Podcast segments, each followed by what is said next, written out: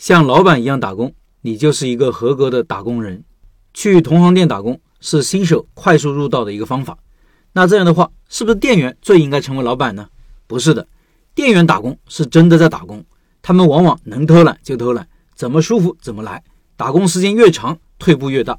而你进去是做老板的，要以老板的视角来看待各种问题，只有这样才能真正的学到东西。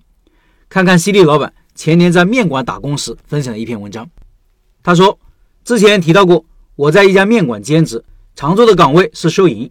说几个我经常碰到的问题，这几个问题导致收银变慢。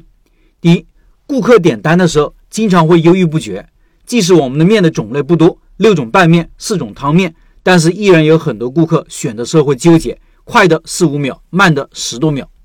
第二，布局不合理，我们的冷藏柜和卤料台刚好在收银台的两边，经常有顾客点完单。扭了头才看到卤味和饮料，然后去拿饮料和卤味，然后再付款，耽误时间不说，有的人拿了忘记付款也是要发生。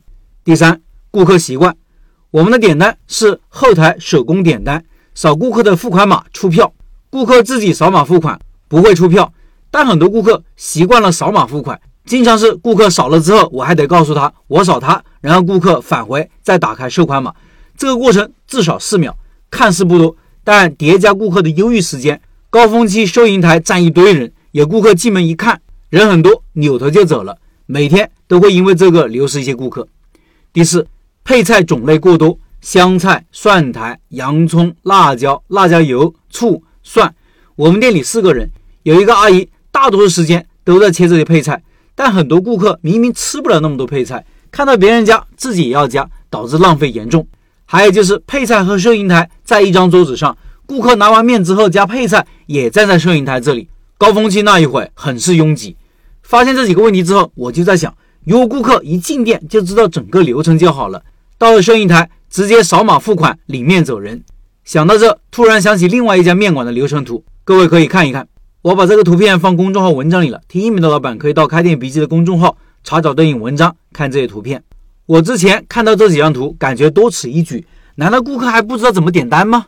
顾客确实很容易知道，但是顾客是懒惰的。如果人多，顾客会一会儿排队，一会儿玩手机。只有到了收银台，才会选择吃哪一种面，然后再打开付款码。如果把整个流程写出来，放在顾客排队的位置，顾客进店就知道自己应该做什么，相当于把整个流程提前了，从而大大的节省了时间。想到这，我又联想起另外一个事情。之前老陈讲过一个案例。一家快餐店打出的口号是等待不超过五分钟，生意要比其他的快餐店要好很多。我之前也讲过，如果我们店打出这个口号，生意会不会更好一些？按目前的状态，可能并不会有好的效果，因为冲这句口号进店的顾客注意力也会放在时间上。如果点餐慢，那出餐快的感觉也体现不出来，因为出餐只是顾客在整个店整个体验中的一个环节而已。顾客点单的时候，等待时间过久。那自然是违背了这句口号，可能还会引起反作用。所以我们在给顾客传递自身优势和特点的时候，要整体考虑，不能只看到某一个环节的优势。比如我们的口号是等待不超过五分钟，那我们就要围绕快下功夫。上一桌顾客走了，收碗要快，不能出现顾客催着收碗的情况；点单也要快，不能出现顾客犹豫不决的样子；出餐也要快，最好是顾客点完餐刚坐下，手机还没拿出来，餐品就好了。以下是老板当时在社群里的一个随笔分享，这就是我常说的老板思维。一般的店员收银遇到问题，可能会抱怨顾客老是在催，或者抱怨老板布局不合理，甚至干脆不干了走人。但犀利老板逐条分析收银慢的原因，通常来说，原因找到了，离问题的解决也不远了。最关键的是，帮老板解决问题的过程中，自己的能力也得到了相应的提升。在店铺打工的过程中，心理上一定不要傲慢。觉得老板是不是傻？怎么这么简单的问题都解决不了？有些问题是硬件问题，有些问题是积重难返，有些问题老板可能是故意留着。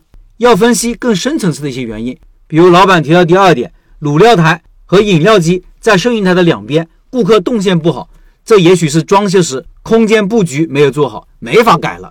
那这种情况就要在自己以后装修设计的时候，尤其要考虑到，以免出现类似的情况。越谦虚，越能学到东西。